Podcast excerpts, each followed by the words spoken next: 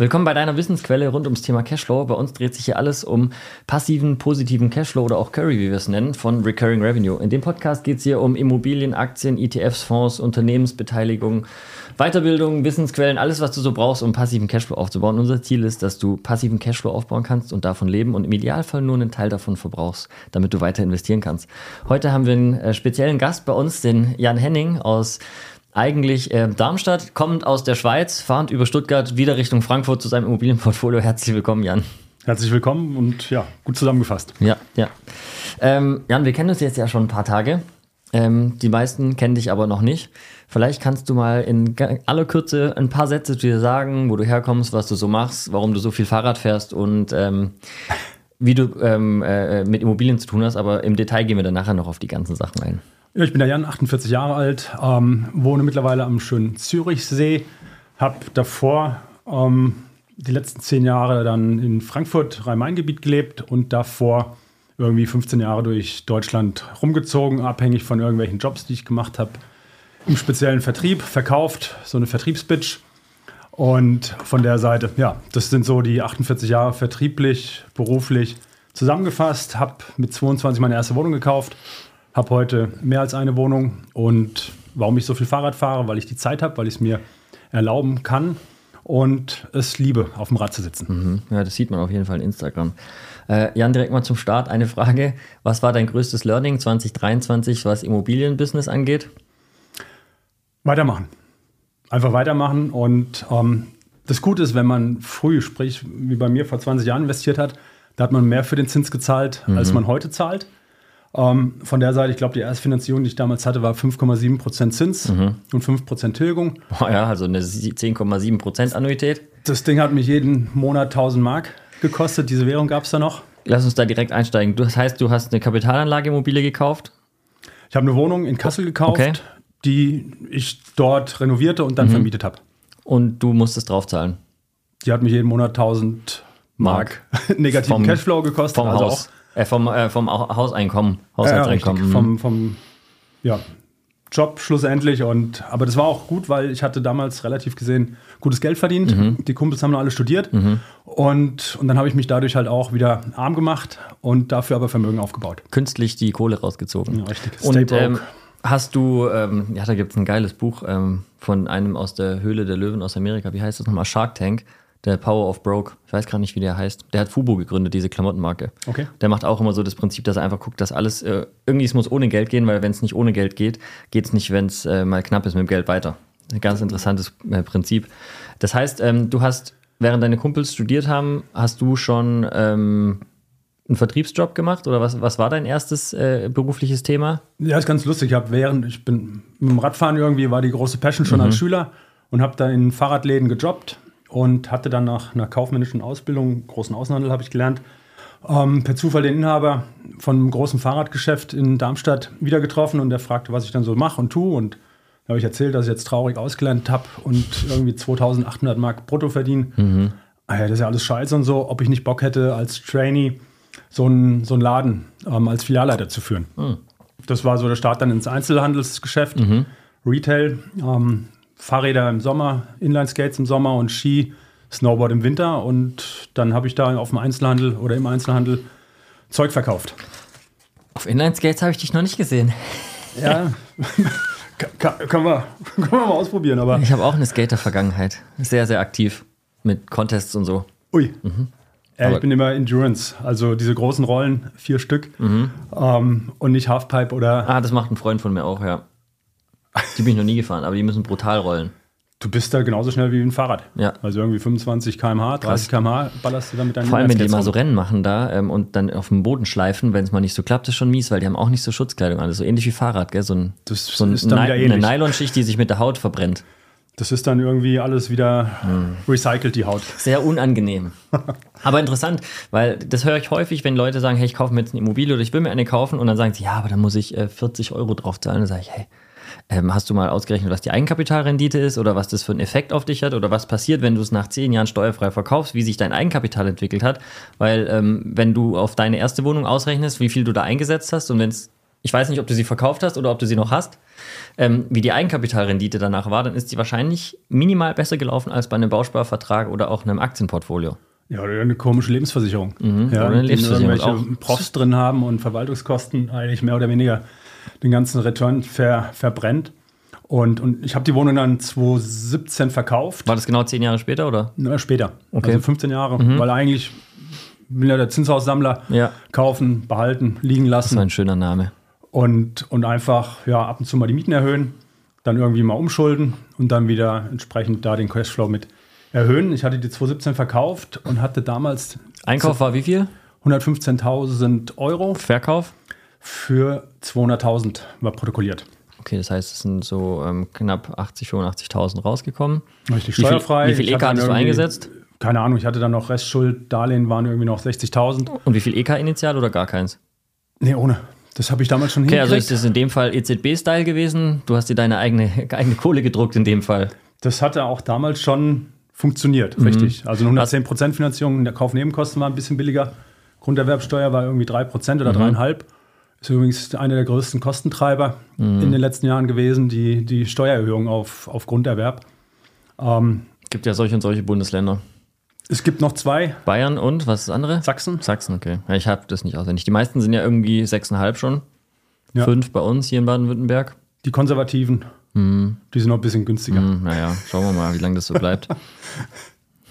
Ja, Aber das Krasse ist ja, dass wenn du dir überlegst, im Verhältnis zu einem, zu einem Einkommen, du holst dann da, ja, einen fast sechsstelligen Betrag raus, der ist steuerfrei und ähm, der erhöht dein Vermögen natürlich maximal, weil mit so einem, einem Exit nach einer Wohnung nach zehn Jahren kannst du eigentlich schon ein Mehrfamilienhaus kaufen. das Jahr war, 2017 war crazy. Ähm, aus den 150.000 Eigenkapital, Mhm. die ich hatte, habe ich dann für 1,8 Millionen Ja, investiert. geil, also mehr als verzehnfacht. Ja, heißt, aus acht Wohnungen, acht Einheiten, die ich hatte, wurden dann 28. Mhm.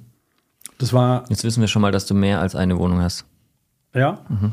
das war crazy. Das war auch ein Jahr, was man in der Form ja nicht zu häufig haben sollte, weil das einen mental und energetisch Hat- zerschießt. Hatte ich das äh, intensiv Ja, gefordert? es war, war anspruchsvoll.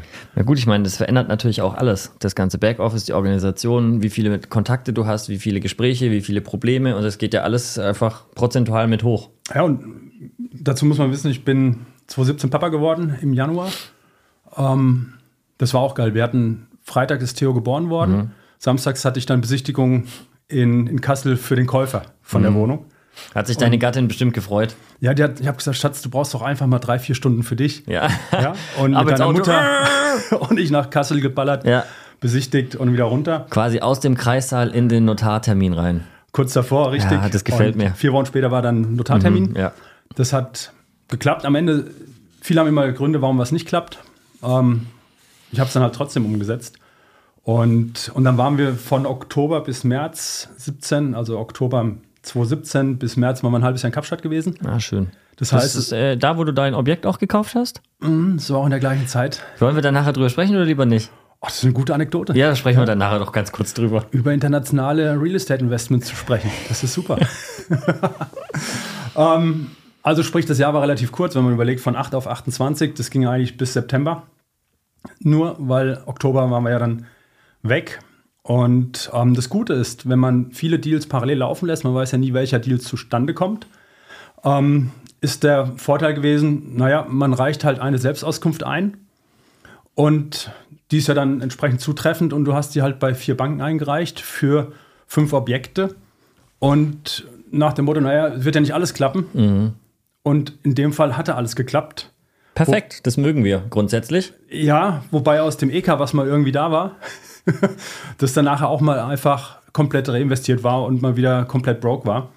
Weil Was halt aber eigentlich geil ist, oder? Weil ähm, du machst aus, ähm, aus Kapital ähm, erstmal viele Leute, die dann, keine Ahnung, die, die verkaufen ihre Wohnung, die sie vor zehn Jahren gekauft haben und dann machen sie einen Maledivenurlaub und kaufen sich halt einen, irgendeinen einen Karren oder irgendwas und dann ist halt vielleicht, wenn es gut läuft, nur ein Teil davon weg, im Regelfall eher alles und dann sind sie wieder Reset.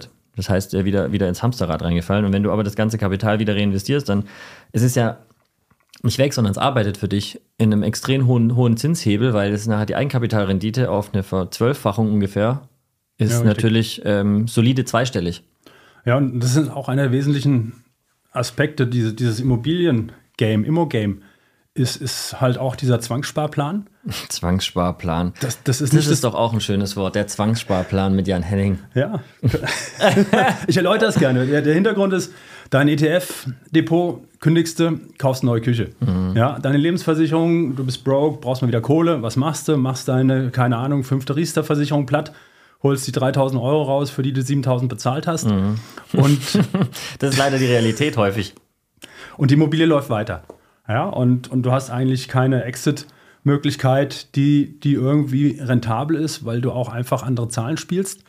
Ja, weil du ja direkt von Beginn an sechsstellig ist. Du sparst Umst- ja ab. unter Umständen hast du eine Vorfälligkeit, unter Umständen einen schlechten Markt, kannst nicht verkaufen. Ja, richtig. Also Ja. das ist von der Seite Gibt Situationen, die das wirklich blocken. Gürtel länger schnallen und, und Burnrate, Kostenrate runterfahren und, und durchziehen. Und, und das, ist, das ist halt dann schon ja, Zwangssparplan. So und baust du halt auf. Kapstadt. So. Jan hat mir mal erzählt, dass er eine Immobilie in Kapstadt gekauft hat. Er kriegt aber leider keine Mieteinnahmen, aber sie ist bewohnt. Vielleicht kannst du mal ganz kurz so in ein paar Sätzen erläutern, was da passiert ist, weil ich finde die Story relativ witzig. Ja, also ich war ja motiviert dann auch da in Kapstadt irgendwie mal International Business. ja, ganz groß zu denken und, und jetzt dann wirklich global auch zu investieren. Ähm, und da gibt es so ähnliches Immo-Scout-Portal in Südafrika, ähm, wo du ein bisschen rumgegoogelt hast und habe ich da Suchaufträge reingestellt. Und dann hast du da ein Haus angeboten bekommen für 10.000 Euro. Ein rein Endhaus ähm, im Township. Ja, mit drei Parteien. Also du hast ein gemauertes Haus gehabt. Für alle, die es nicht wissen, Township ist jetzt ähm, nicht unbedingt die beste Wohnlage. Ja, Ist, also äh, kann, sagen wir mal, für Nicht-Einheimische jetzt auch mal mitunter mittelgefährlich sein. Das kann für, für Leute mit einer anderen Hautfarbe, also sprich in dem Fall als Weißer, ähm, ja, auch lebensverändernd sein. Ähm, wobei ich selber diese Erfahrung persönlich nicht mache, habe aber auch irgendwie keine Uhren, die ich trage. Ja, ja. Oder, oder Gut, du bist sowieso keiner, der sich mit irgendwelchen Statussymbolen schmückt. Nee, Nö. brauche ich nicht. Nö. Nee. Das Problem ist auch als Investor meistens, ähm, gerade in der Anfangszeit, wenn man mal das Rolly-Kapital zusammen hat, dann kauft man halt wieder eine Wohnung. Und Das ist dann halt die nächste ähm, Bude, die du kaufst. kommt die Richtig. nächste und die nächste und die nächste und auf einmal hast du halt ähm, ein paar und dann aber immer noch keine, keine Luxus-Accessoires, die du an dich dranhängen kannst. Auch vielleicht so, so eine, eine Meine teuerste Uhr kostet 300 Euro. Ich habe mein Telefon, wo ich eine Uhr drauf habe. ja, auch, auch smart. Eine Anekdote, war, wann war ich? Vor ein paar Wochen war ich in Dubai gewesen, da war so eine Investorenreise. Und, und dann bin ich da einen Tag später hingekommen. Irgendwie, ich, ich liebe Flipflops, bin da mit meinem Badeschlappen hingekommen, kurze Hose, T-Shirt. Und Das ist jetzt für Dubai auch nicht so mega abwesend. Äh, ab, nicht abwesend, wie heißt die ab? Äh, wie heißt das Wort? Abwegig. So. abwegig, ja. Also es ist typisch, allerdings für, für so eine Investorenreise ist eher Stoffhöschen, ja, Hemd, die dicke Uhr, eine AP oder eine Rolex. Aber auch der Hermes-Gürtel darf nicht fehlen. Ja. So, und dann kommt der Henning da irgendwie reingeschlappt und keines Blickes gewürdigt. Was ist das für ein Obdachloser? Ja, für, für einen Hartgeld-Typ, der, der nur, nur eine Nacht weniger hier verbringen kann und so weiter. Ja, Kleider machen Leute. Und dann redst du und dann tauscht man sich aus und auch über die Anzahl der Einheiten, die so die Leute haben und denkst, na, okay, dafür hat er eine Rolex. Tja, so ist es halt, gell? Für viele ist dann das, was ähm, das Anerkennungsmotiv bedeutet, schon sehr wichtig. Ja, ja. im Prinzip jeder soll machen, was er soll und will. Ähm, es ist am Ende, fahre ich viel Fahrrad, habe viel Zeit, kann viel Zeit mit meinem Sohn verbringen. Und man kann ja auch das Kapital einer Rolex gerne mal in einem Fahrrad versenken. Ja, aber das ist ja Business. Ja. Ich habe ja meine eigene Fahrradmarke, Henninger Bikes. Ähm, von der Seite gucke ich auch immer diese, diese Hobbys, die ich habe, auch wieder in unternehmerische Ideen umzusetzen, weil dann hast Ist du ja keine auch, Hobbys. ist ja auch ähm, äh, vorteilhaft, was Steuern angeht, weil Meine Fahrräder sind Betriebsvermögen. genau. Und auch manchmal muss man das Fahrrad ja auch irgendwo hinbringen und ein Fotoshooting machen oder so. Ja, oder auf Mallorca muss man mal ähm, Testrides machen. Ja. Ja, oder So auch in ist es. Kapstadt muss Ja. man mal diese, diese Gegend und Bedingungen ausprobieren. Genau, ja. Das macht natürlich Sinn, aber wir müssen, äh, um Kapstadt äh, wieder aufzugreifen. Du hast dann da mal geschaut und gedacht, ich kaufe mir da jetzt eine Bude. Ja, richtig. Dann habe ich mich mit dem Makler verabredet. Ähm, Hast also- du das Haus auch angeschaut eigentlich? Ja, richtig. Ah, du warst aber bei der Besichtigung, ja. okay. Ähm, Ah ja, also, stimmt. So unter uns, jetzt, das ist jetzt nicht ganz so vogue, aber, aber in, in Afrika sind die Schwarzen Schwarze und die Weißen sind Weiße und ähm, die Colored sind dann so die Pakistani und Inder. Mhm. Und dann hat der, der schwarze Makler hat mich dann abgeholt, dann sind wir da ähm, zum Objekt gefahren, wir haben uns an der Polizeistation getroffen im Township. Ja, weil fand der Makler besser und sicherer, an der Polizeistation sich zu treffen. Krass. Gibt schon mal einen guten Vibe für den Anfang? Ja, das ist so sehr positiv gestimmt. Und dann fahren wir da hin und dann sehen wir da unser rein Endhaus, also unser schon quasi gedanklich erworben. Die 10.000 investierst du einfach mal. Und dann haben wir eine Besichtigung gemacht. Das war schon was Besonderes, weil im Township ist es nicht üblich, dass man gemauerte ähm, Objekte hat. Ah, In ja, der okay. Regel sind es diese Wellblechhütten, diese, diese ja, Wellblech-Metallhütten, ähm, ergänzt um Plastiktüten und Planen, so als, als Dächer. Also das ist, ist halt schon so dieses Basic. Aber das Gute war, auf dem Grundstück war, wie gesagt, dieses rein Endhaus, zweigeschossig, 90 Quadratmeter. Und ich hatte noch zwei weitere Mieter, die hinten ihre Hütten gebaut haben. Krass, das ist eigentlich relativ groß, sogar 90 Quadratmeter, oder? Das war schon sehr groß. Ja. Und, und die anderen nennt man Backgardener. Ja, die im hinteren Garten dann ihre Hütte dann haben und auch noch leben. Also ich hatte dann quasi mit meinem rein Endhaus plus die zwei Hütten, drei, Mieter. Drei, Mi- drei Familienhaus. Drei Einheiten, richtig, Ja. in Kapstadt. Und so, und dann haben wir dann entsprechend das weiter verfolgt. Dann hatten wir irgendwann einen Notartermin gehabt. Und das war auch im Township. Das war, war okay. ich weiß nicht, das, die, die, die sitzen da im Notar, da kommt der Verkäufer, der Makler sitzt da, die farbige Notarin sitzt da, wobei die war schon strange. Eine Äußerung war, die muss ich aber wiedergeben. Ja, O-Ton, the German Nazi is investing in the township. Oh, krass. Ja, durfte ich mir da anhören. Und ich so, okay. Ich wollte sozialen Wohnungsbau jetzt im, im Township in Südafrika, in Kapstadt betreiben. Ja, und jetzt wirst du in diese Schublade gepackt. Aber ähm, da sieht man, dass manche ja, Vorurteile oder, oder Schubladendenken auch, auch dort existieren. Und dann haben wir unterschrieben, haben wir gekauft. Jetzt war das Problem, eigentlich ist Südafrika ähnlich aufgestellt mit Grundbuch und Grundbuchamt und Auflassungsvormerkungen und Notar-Konto aufgestellt ähm, wie in Deutschland. ja. Technisch sind sie schon weiter. Die haben zum Beispiel jede Grundstücksnummer bei Google Maps hinterlegt. Ah ja, krass. Ja, das heißt, du kannst deine Earth Number, Earth, keine Ahnung, vierstellig, ist dann dieses eine Grundstück im Township mit der Grenze oder Ja, Grundstücksgrenze angezeichnet. So, also ich glaube, Deutschland braucht wahrscheinlich noch zehn Jahre dafür. Mhm, Wenn es gut läuft. Ja, abhängig von welcher Regierung. Ja, ja. und wie Welche Regierung eigentlich? Ach so, welche Ampel? Und da hatte ich eigentlich dann so irgendwie befasst sich ja damit, wo sind die Risiken, wo sind die Haken. Für mich war das halt insofern okay, ein 10.000 Euro Invest ist jetzt Ja. irgendwie, kann man abschreiben, Ja. gedanklich. Vielleicht hatte ich auch diese Gedanken zu stark gehabt, diese Schubladen, naja, wenn die 10 weg sind, ist ja auch nicht so schlimm. Ja. Ähm, wenn man in Kapstadt irgendwas für sich selber erwerben möchte, bewegst du dich relativ schnell auch wieder im sechsstelligen Bereich. Mhm. Ja, klar. Also eigentlich 300.000 bis 700.000 erwirbst du was, was dir auch selbst gefallen würde. Mhm. Wobei da ich der Freund von Airbnb ja. oder Long-Term Rental bin, als, als zu erwerben. Auf jeden Fall haben wir das Ding dann gekauft. Und normalerweise sind bei größeren Transaktionen musst du quasi den Kaufpreis dem Notar überweisen auf das Notar-Konto. Und, ähm, und dann, nachdem die Grundbuchumschreibung erfolgt ist auf den neuen Eigentümer, dann wird erst das Geld an den Verkäufer überwiesen. Jetzt war aber der Kaufpreis so gering, mit 10.000 Euro, dass man dann vereinbart hatte, überweist dem Verkäufer direkt. Okay, Gesagt, getan. haben wir überwiesen. Ähm, Überweisungsnachweis dann Notar geschickt, alles klar. Nur ist die Umschreibung nie erfolgt.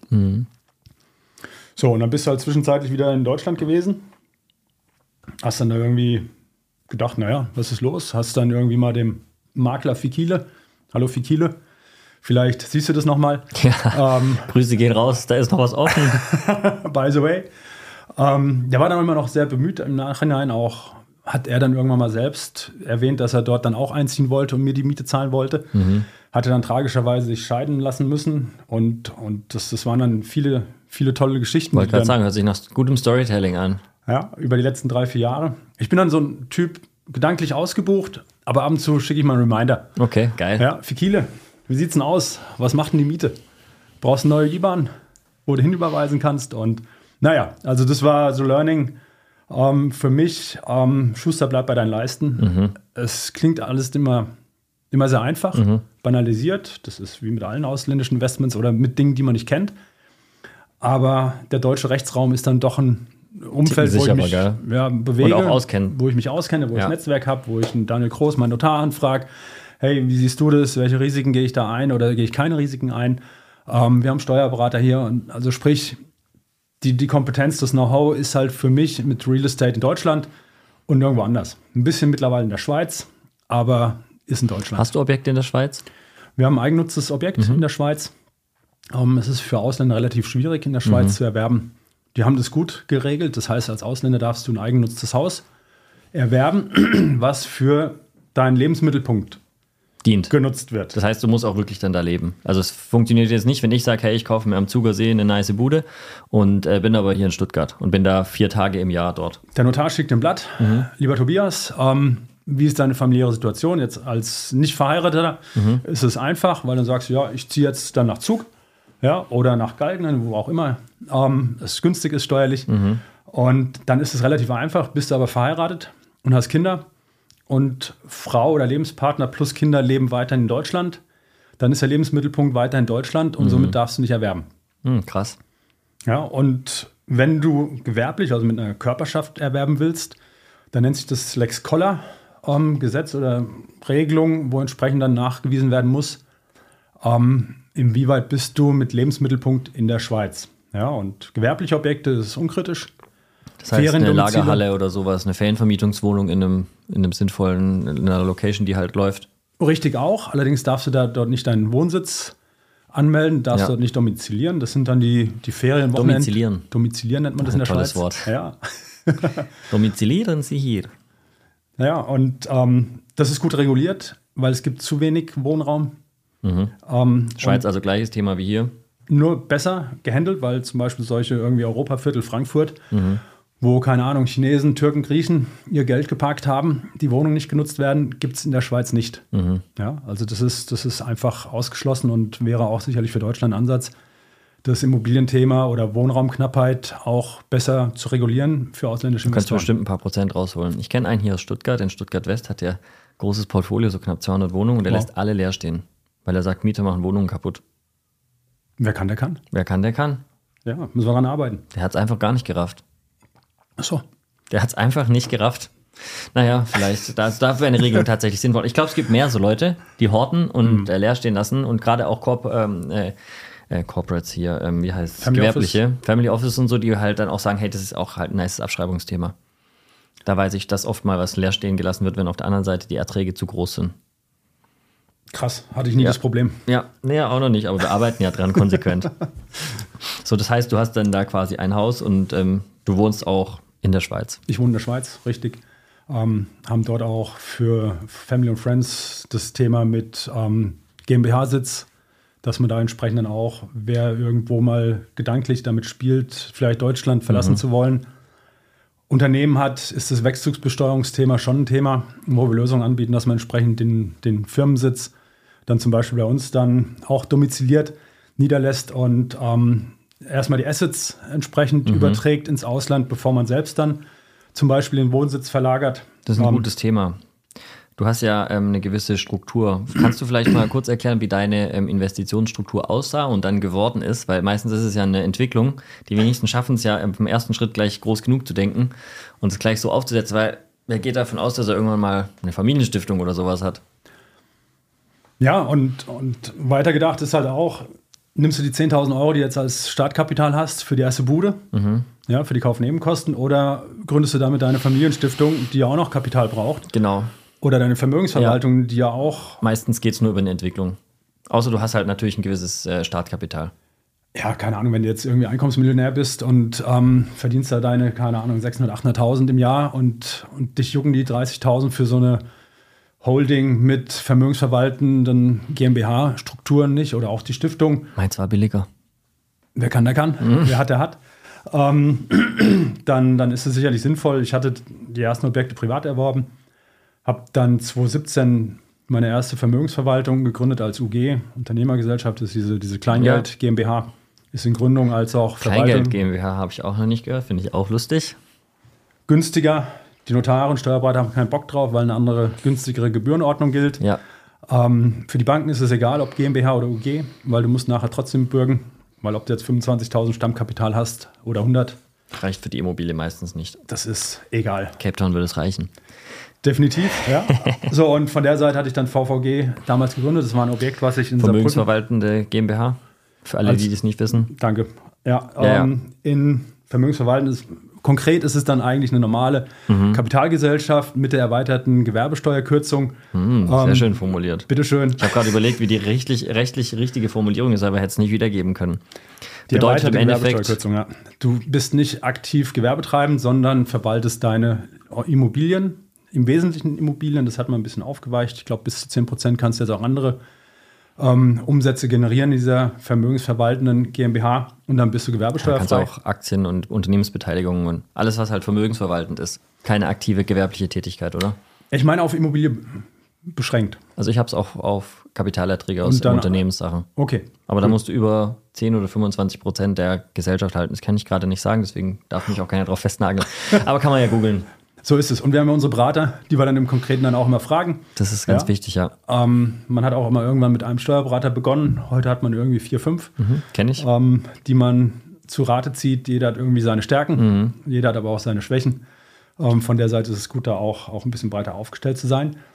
Das heißt- VVG wurde gegründet, Ja. erstes Haus in Saarbrücken gekauft. Das war ein ehemaliges Bordell. Ja, Ähm, dieser Brücker kennen das, das Blaue Haus in Brebach. hört sich gut an. Ja, muss wohl erfolgreich Hier in gewesen Stuttgart sein gibt es das Drei-Farben-Haus. Also das mit den Farben scheint so ein Thema zu sein. in diesem Metier.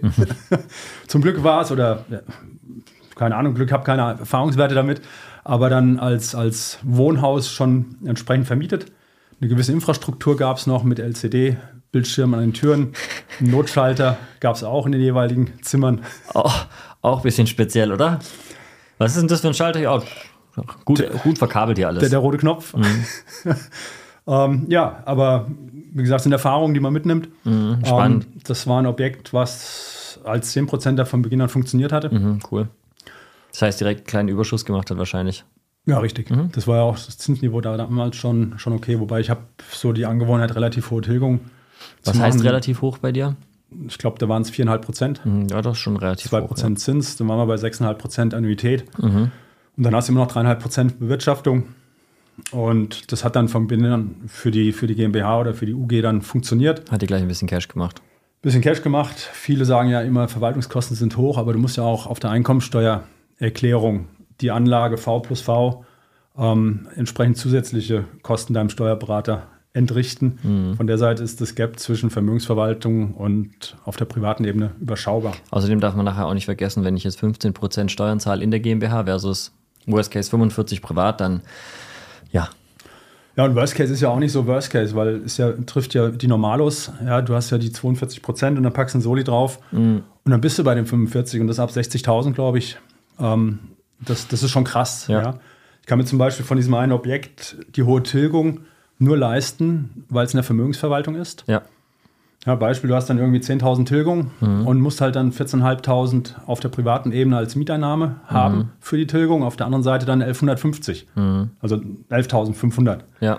Ja, und ähm, von der Seite, ja, ein anderer Baut schneller Vermögen auf, auf jeden Fall. das geht Ich habe mal schneller. ausgerechnet, es geht ungefähr ähm, aufs Doppelte. Also wenn du einen 10 Jahres Zeitraum vergleichst, privat VV GmbH, bist du in der VV GmbH ungefähr doppelt so schnell. Krass, Ist auch nicht schlecht. krass. Und kannst auch verkaufen, zahlst eventuell 15% Steuer drauf Oder 6b. oder 6b nach sechs Jahren, Mhm. Bedeutet, steuerfrei. ja, wenn du es wieder investierst innerhalb der nächsten vier Jahre. Wissen wenige, deswegen kaufen sie privat. Ja. Und Scholz wollte es, glaube ich, 2018 oder 2019 als Finanzminister schon abschaffen. Echt? Das Dann hat er Privileg sich vielleicht doch gegen, ähm, für ein paar Mehrwertsteuertricks, Dividenden, Sachen entschieden. Ja, ist ja der flexibel. Ja, der ist ja flexibel, aber er vergisst es leider sehr schnell. Bitte? Ja. Was war da? Einmal Scholzen, bitte. Ja. Und ähm, das heißt, du hast da jetzt eine vermögensverwaltende GmbH. Die hast du noch? Die habe ich noch. Da sind auch ein paar mehr Objekte mittlerweile drin. Ähm, habe dann 2018 einen ersten Deal mit einem Partner gemacht, wo wir ein Lüdenhaus gekauft haben.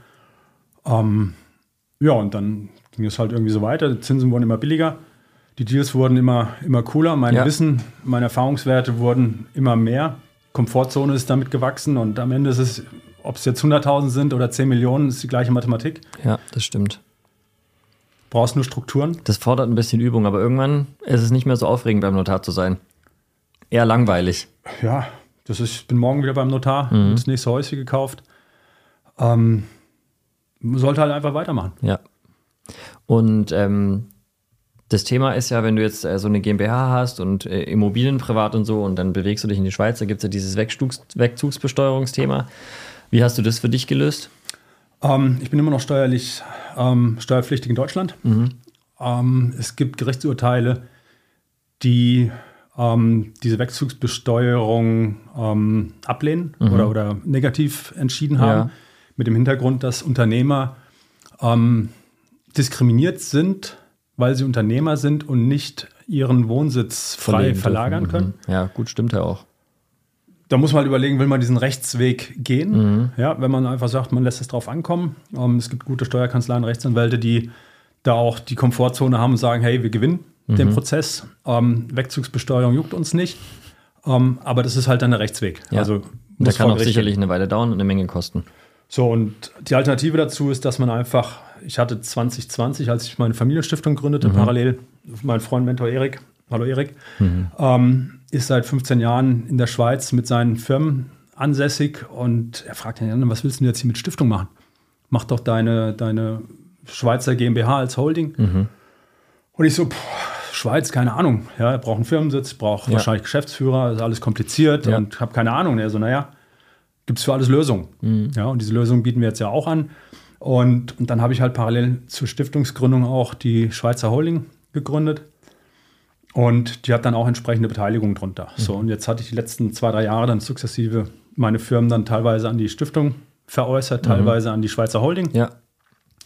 Ich habe 20 Prozent an den Firmen immer noch im Privatbesitz, ja. um weiterhin auch als wirtschaftlich Berechtigter zu gelten. Mhm. Auch dieses Thema, wenn du dir ein Geschäftsführergehalt beziehen möchtest, mhm. gibt es ja dieses Sozialversicherungsthema. Mhm. Wir haben es übrigens prüfen lassen. Es geht auch mit 100 Prozent. Keine mhm. Beteiligung? Ja.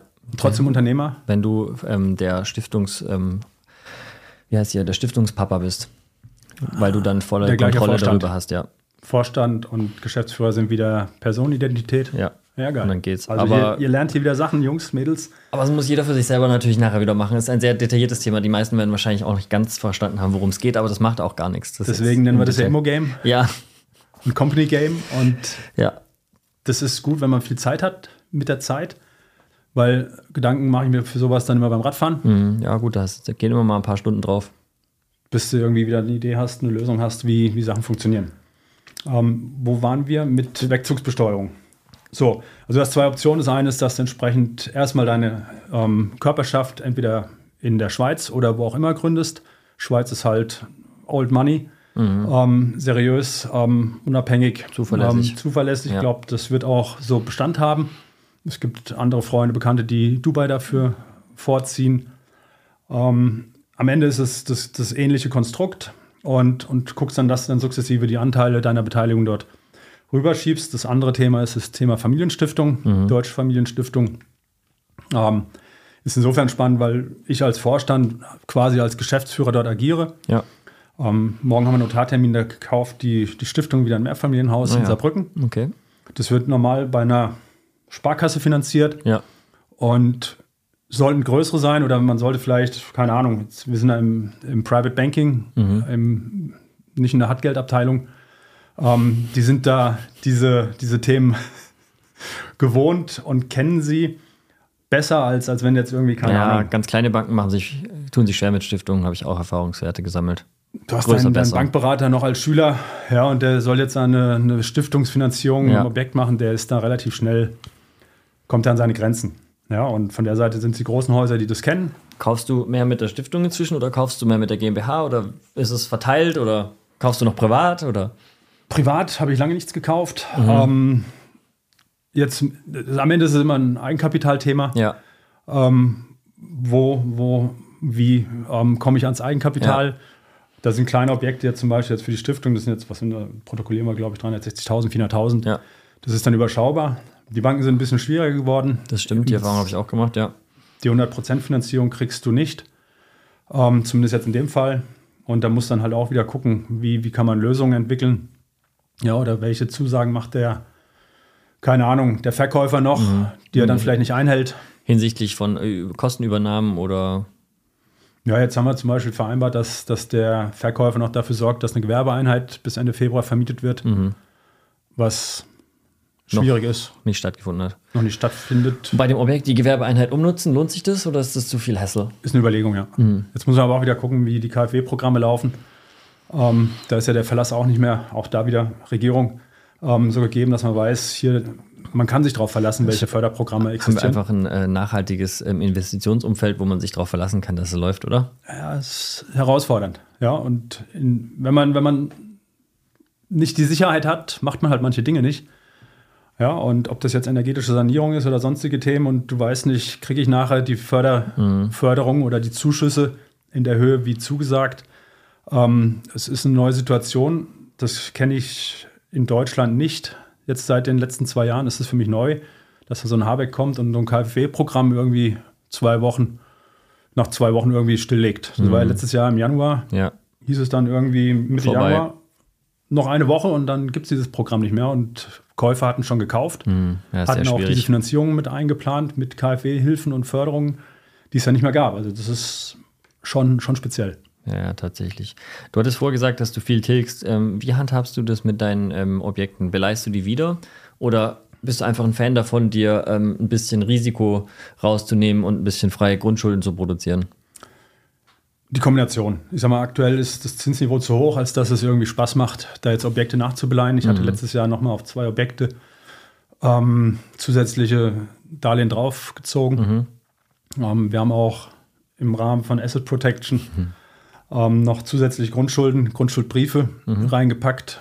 Ähm, ist auch sicherlich ein spannendes Thema, ähm, um irgendwelche Zwangshypotheken oder Abgaben vielleicht auch vorzubeugen. Man, man weiß es nicht. Ähm, auf jeden Fall haben wir da, letztes Jahr habe ich da letztes Jahr nochmal ein paar, paar Darlehen draufgepackt. Aber ansonsten ist eigentlich die Überlegung, möglichst hoch zu tilgen. Wir haben jetzt zwei Objekte oder ich in Saarbrücken gekauft. Da hatte ich anfänglich 4,5% Tilgung. Durch die Annuität sind wir jetzt irgendwie bei knapp 6% Tilgung. Naja, das geht ordentlich schnell runter. Und da hast du halt dann nach zwölf Jahren irgendwie nur noch Restschuld 40%. Mhm, ja, ja, da ist auch viel, viel Freiraum geschaffen dann, auch für eine Refinanzierung. Selbst wenn der Zins 14 Prozent ist, juckt es dich nicht. Das juckt mich nicht richtig. Nee, ja. Das ist halt schon geil. Ja, das gibt immer ein bisschen Sicherheit ins System rein. Das stimmt schon. Es macht auch total Sinn, nicht immer auf letzte Kante alles mitzufinanzieren, weil sonst ähm, Ja, jetzt, wackelt das Portfolio, so wie bei vielen leider in 2023. ja, es sind ja auch viele Buben unterwegs gewesen, die irgendwie 2017, 18 gekauft haben mit fünfjähriger Zinsbindung, Mhm. um dann direkt neu aufzuvalutieren. Ja, mit, am Mit besten 110 Prozent Finanzierung aber. die 110% von Beginn an, richtig? Ja, ja, klar, weil die haben die nicht, da hast du ja nicht mal, wahrscheinlich drei, nicht mal, ja, vielleicht drei Prozent getilgt. Nee, Nicht mal. weniger. Ja. Also die haben 2%, vielleicht anderthalb Prozent, 2% Tilgung drauf Ja. gehabt. Ja, und dann 5 mal 2% sind 10%. Ja, dann bist du bei 90% Restschuld letztes Jahr gewesen. Mhm. Ja. Oder 100 Prozent, weil du die Nebenkosten auch mitfinanziert hattest. Entschuldigung, ja, hast Ja. recht. So, und dann sagt die Bank, das Ding ist auch nur noch 70% wert. Ja, Ah, das ist ein schlechtes Zusammenkommen. Dann äh, überweisen Sie mal bitte die 30 Prozent kurz hier als Haben Sie Sicherheit rein. Ja. Ja, oder haben sie noch irgendwelche Lebensversicherungen, die sie abtreten können? Ja. Oder gibt es noch Papa, Mama, die helfen können? Oder muss sogar die Oma ran? ja, das ist sehr unangenehm. Konservativ ist manchmal besser. Ja, ist ja auch interessant gewesen letztes Jahr ähm, im Vergleich zu diesem Jahr, wie sich. Also ich denke, dieses Jahr wird es ein bisschen entspannter, aber da können wir gleich nochmal kurz drüber sprechen, was deine Einschätzung ist. Wie sich das äh, ausgewirkt hat, dass der eine hat halt einen großen Bestand, für den ist der Immobilienmarkt und wie der gerade läuft eigentlich irrelevant und der andere ist halt ein Händler oder ein Projektentwickler, für den hat es doch vehemente Auswirkungen. Ja, ich sag mal, wenn jetzt so Weil für dich war, Nachrichten. Mhm. wenn du das letzte Jahr jetzt nimmst, war es letzte Jahr für dich sonderlich anstrengend oder war es halt einfach ein bisschen lamer als sonst, weil halt ein bisschen, ja, Banken ein bisschen anstrengender, Zinsen ein bisschen teurer. Ich bin letztes Jahr viel Fahrrad gefahren, Mhm. waren viel am Zürichsee. Ähm, ich hatte vor, also bis 22 haben wir eigentlich alles gekauft, was zu kaufen war. Ja. Weil mit 1,5 Zins, Ja. scheißegal. Ja. ja. Und, und coole Dealstrukturen gemacht, wo du auch irgendwo EK, Eigenkapital schon finanzieren konntest. Ähm, und letztes Jahr war dann eher Richtung Bestand entwickeln, gucken, was kann man da noch optimieren. Mhm. Da geht ja Plötzlich- auch einiges. da geht einiges, vor allem wenn jetzt, ich habe die letzten fünf Jahre viel gekauft, hast dann wenig draus gemacht. Hast du so Best Practices oder ein paar Tipps, die dir gerade so einfallen? Weil also mein, also mein Erfahrungswert ist, die meisten erhöhen einfach die Miete nie. Und allein, wenn ich ein Objekt kaufe, das hat jetzt 10.000 Miete im Jahr und ich habe das in zwölf, zwölf Jahren immer noch bei 10.000, ist es leider nicht wesentlich wertvoller geworden, weil die Miete natürlich den, den, den Kaufpreis bestimmt. Ja, ich bin jetzt letztes Jahr schon meinen Verwaltern auf den Sack gegangen. Ja, das heißt, und- du hast von der Struktur her, dir gehört das Objekt, da ist ein Haus- und Mietverwalter. Ja. dem sagst du, hey, Wohnung 4, kann man wieder mal die Miete erhöhen? Wie sieht's Nee, aus? Ich, ich frage ihn, welche Mieten können wir wann wie erhöhen. Mhm. Schick mir bitte von den zehn Wohnungen in diesem Haus, Eine Liste? wann welche Mieterhöhung gemacht werden kann und dann bitte machen. Mhm. Ja, und, und das ist schon ein Thema auch gerade letztes Jahr in Bezug auf Energiekosten. Wir haben um die 100.000 Euro offene Hausgeldzahlungen Bis heute. Bis heute von unseren Mietern. Ja, das, das ist brutales Geld, was, was wir quasi als Bank den Mietern ja, finanzieren. Die. Henning Bank. Ja, wäre auch noch ein Thema. ein Geschäftsfeld. Henning gönnt den Pfennig. Äh, Du ähm, kannst deinen Firmenslogan nennen. Henning gönnt den Pfennig. Ja? Und, und das ist, von der Seite muss man da dranbleiben. Ja, und auch, wir hatten gerade das Thema mit, mit Bewertung der Objekte. Ähm, du kannst dann, wenn die Bank sagt, naja, Sachwert ist irgendwie 70 Prozent, kannst aber sagen, hör zu, ich habe jetzt aber bei dem Objekt in den fünf Jahren die Miete von 20.000 auf 35.000 erhöht. Ja. Dann passt zumindest der Ertragswert. Ja, das stimmt. Und das ist ganz wichtig. Ja, und, und für Banken geht es immer um Sicherheit. So, das eine ist, wie, wie können sie, wie fungibel, wie, wie veräußerbar ist das Objekt oder wie ertragreich ist es? Und wenn entsprechend da, Ich meine, die wollen ja alle nicht verwerten. Keiner hat Bock auf Verwertung. das, das ist im Die Prinzip- wollen, dass das Ding läuft und wenn es irgendwie geht, bleibt es am Leben. Also Gehen wir die, nicht auf den Sack. Genau, die Realität, dass mal ein Objekt zwangsversteigert wird, also das passiert wirklich im äußersten Notfall. Passiert jetzt Ja. gerade? Also jetzt auch da Aber wieder in Bezug auf erstaunlich letztes wenig trotzdem, oder? Jahr. Ja, ich glaube, das wird, also du kennst den Insolvenzverwalter. Ja. Also zumindest vom wir, Hören haben, sagen. wir haben hier einen bei uns im Haus, der gibt uns dann immer die Schlüssel, sagt hier, da und da könnt ihr hin, guckt es euch einfach selber an. Ja, geil. Also es passiert jetzt. Ich sag mal, wenn man das EZB-Zinsthema nimmt und du hattest die Projektentwickler und Aufteiler und so erwähnt, wenn die halt vor zwei Jahren auf dem Höchstpreis gekauft haben, Mhm. mit dreieinhalb Prozent variablen Zins und jetzt dann Ende letzten Jahres, also wir haben heute den 2. Januar, Ende letzten Jahres dann sieben Prozent zahlen. Mhm. Ja. Oder siebeneinhalb oder vielleicht auch mal acht, habe ich auch schon erlebt. Acht. Fuck. Das, das zerschießt halt. Ja, Ja, und dann sind halt irgendwelche. Rücklagen, die letzten fünf Jahre aufgebaut hast, die verdampfen dann halt einfach mal und Das ist Ja. echt krass, ja, weil das funktioniert dann sofort nicht mehr. Eigentlich musst du es sofort abstoßen, weil jeder Monat oder jeder Tag produziert einfach Negativität. Das funktioniert irgendwie nicht, ja. Da ist immer gut, wenn man ein bisschen Bestand hat, der äh, mitarbeiten kann. der, der läuft und, Ja. und das ist, das, ich habe viele Sozialwohnungen. Ähm, also mich stört das Bürgergeld als Vermieter nicht so. Ja. Ähm, eher dann so das Emotionale in Bezug auf die, die armen, kleinen Geringverdiener in Anführungsstrichen, die sich den Arsch aufreißen Mhm, Und, weniger nicht, kriegen. nicht wissen, wie sie, wie sie klarkommen. Ja, oder dass der Döner jetzt 12% teurer geworden ist. Mhm. Ja, weil statt 7 zahlst du jetzt 19% Umsatzsteuer. Mhm.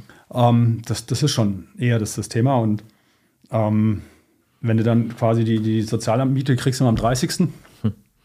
Ja, am 30. wird die Darlehensrate abgebucht. Mhm. Ähm, so die Selbstzahler, also es gibt es einen speziellen Begriff, Selbstzahler sind die Mieter, die selber die Miete zahlen. Ähm, und, und da kriegst du halt Mhm. Eigentlich die Selbstverständlichkeit.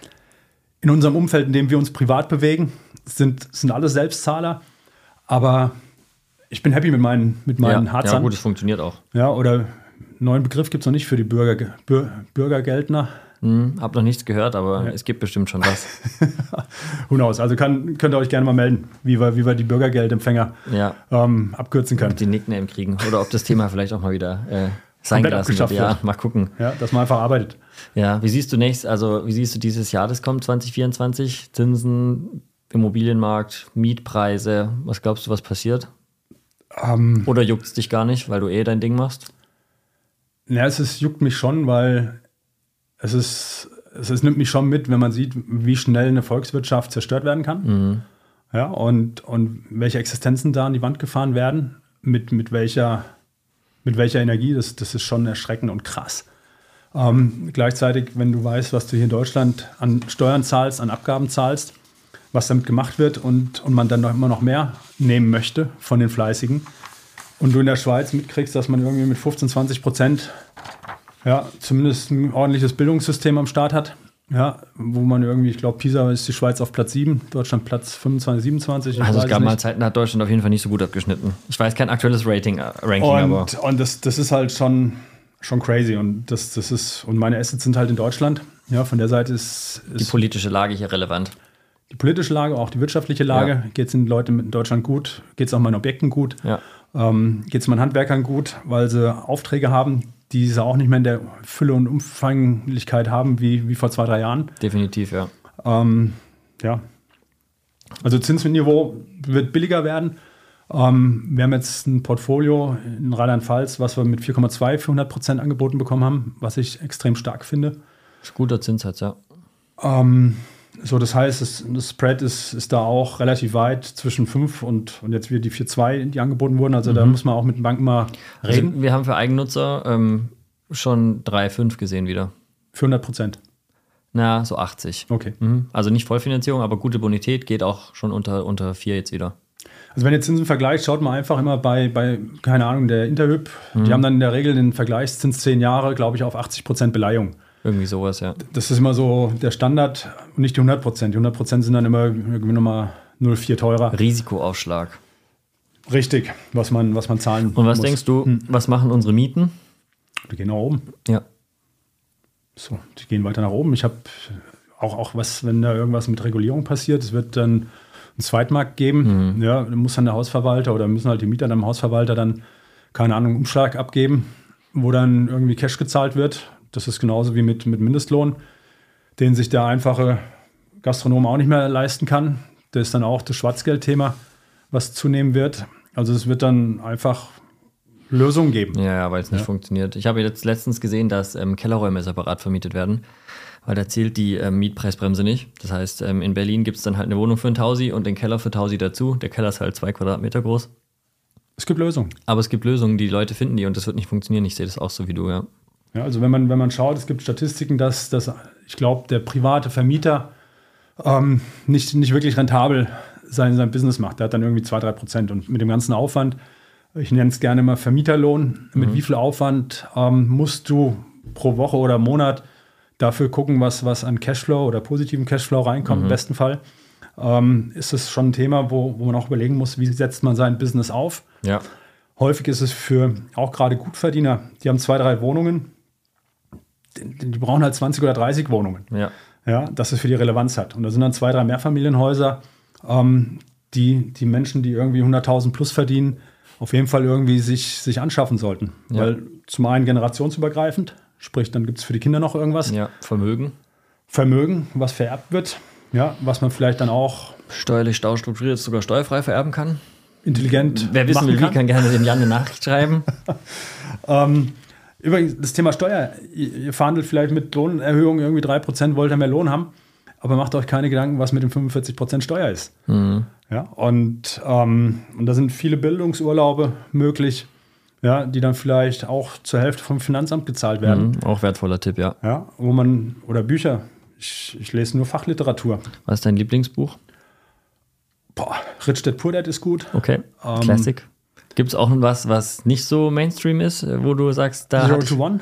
Zero to One, okay, ja, habe ich auch gelesen. Auch Peter cool. Thiel. Mhm. Das ist cool. Das war einfach mal Dinge, die es schon gibt, meinen besser machen zu können, ist immer schwierig. Ja, Ja, also immer was Neues erfinden, neue Ideen haben. Das ist, das ist, ähm, das ist sinnvoll, weil ansonsten geht es immer nur Preis ähm, oder, oder Premium-Qualität. Aber in bestehenden Märkten da irgendwo Fuß fassen zu wollen, ist herausfordernd. ja, das stimmt wohl. Ähm, Reicher als die Geisens finde ich extrem gut. Ähm, das, das ist, ja, das ist ein dickes Buch, aber ich habe das Hörbuch, keine Ahnung, 60, 70 Mal mal angehört. Oh, das ist oft. Ich Also fahre manchmal Auto und dann hörst du, Ja, wenn du vier Stunden Auto fährst, hast du halt das Hörbuch wieder durch. Äh, Zürichsee, Frankfurt, so, da gibt es so ein, zwei Minuten Zeit, um mal was zu hören zwischendurch. Ja, noch, noch muss ich Auto fahren. Ja, noch. Gibt ja in der Nähe einen Airport bei dir. Vielleicht ändert sich das. Mal gucken. Oder die selbstfliegende Drohne. Die kommt auf jeden Fall. Ich glaube, das wird nochmal ein Gamechanger, was vor allem ähm, B- und C-Lagen angeht, auch autonomes Fahren. Das ver ver ver verkennen noch viele, weil äh, du kannst auf einmal halt 30 Kilometer weit weg wohnen. Es macht nichts mehr aus, wenn du halt nachts äh, äh, a- angedüdelt ja, äh, aus dem Club in, äh, in dein Auto reinfällst, weil es dich eh nach Hause fährt. Deutschland dauert es 40 Jahre. Dubai, fünf Jahre. Vielleicht auch nur zwei, ja. Ja, Ja, richtig. in Amerika funktioniert es an vielen Stellen ja schon Was mir manchmal. einfällt, wir sollten drüber nachdenken, auf unsere Häuser Helipods draufzusetzen. Oder Drohnenpods. Flächen dafür zu haben, um das machen zu können, ja. Ja, statt Solar machen wir lieber einen Helipod. Wir machen auch Solar drauf erstmal. Die Kombination. Ja, das, Am große Dächer. wir haben große Dächer. Da sind ein paar Quadratmeter Platz drauf. Ah, wir sind wieder kreativ. Jan, zum Ende nochmal. Hast du so zwei, drei ähm, Mega-Hacks, die dein Immobilien-Game beflügeln oder Tricks, die dir spontan einfallen? irgendwelche Sachen, wo du gemerkt hast, hey, das ist einfach äh, auch vielleicht eine, eine, Gewohnheit oder eine Handlungsweise, die total hilft, das ganze System zu beflügeln? Also eins denke ich ist, wir bewerten Risiken immer größer und stärker als, als die Chancen, die mhm. sich ergeben. Das heißt einfach eine gewisse Sicherheits- und Risikopuffer zu haben, falls mal was schief geht und wir wissen beide, es geht schief. Ja, also jetzt, ich habe jetzt, heute Morgen hat mir da ein Mädel geschrieben, die hat jetzt irgendeine Besichtigung gemacht von der Wohnung und dann schreibt sie, es ist nichts, weil der Keller ist hässlich. Mhm. Okay. Gut. Dann frage ich, welche Relevanz hat denn der Keller? Weil ich vermiete meine Wohnung ohne Keller. Ja, aus der einfachen Erfahrung heraus, ich darf, nachdem der Mieter ausgezogen ist, immer Keller entrümpeln auf meine Kosten. Und ich brauche in der Regel die Kaution für die Instandsetzung der Wohnung. Mhm. Ja, und dann noch zusätzlich mit der Kaution dann die Entrümpelung des Kellers zu dann zahlen. Dann wird es negatives Geschäft. Vermiete ich keinen Keller. Ah ja, okay, das heißt, deine Keller stehen leer. Die stehen leer oder sind immer noch von irgendwelchen Vormietern voll. Geil. Aber es gibt keinen Anspruch der Mieter auf Keller. Ja, ein Keller-Sale machen bei dir. Das ist anstatt Koffer von der Lufthansa. Ja, so, so, so, wie in Amerika, wo die immer diese, keine Ahnung, diesen Container. Container-Dinger. Ja, vielleicht finden wir auch in einem von deinen Kellern mal einen Jetski oder so. Wer weiß. Ja, oder irgendwelche Goldmünzen. Ja, vielleicht. Ja, auch gut. so, also das ist mehr auf die Chancen fokussieren. Ähm, Pareto finde ich geil.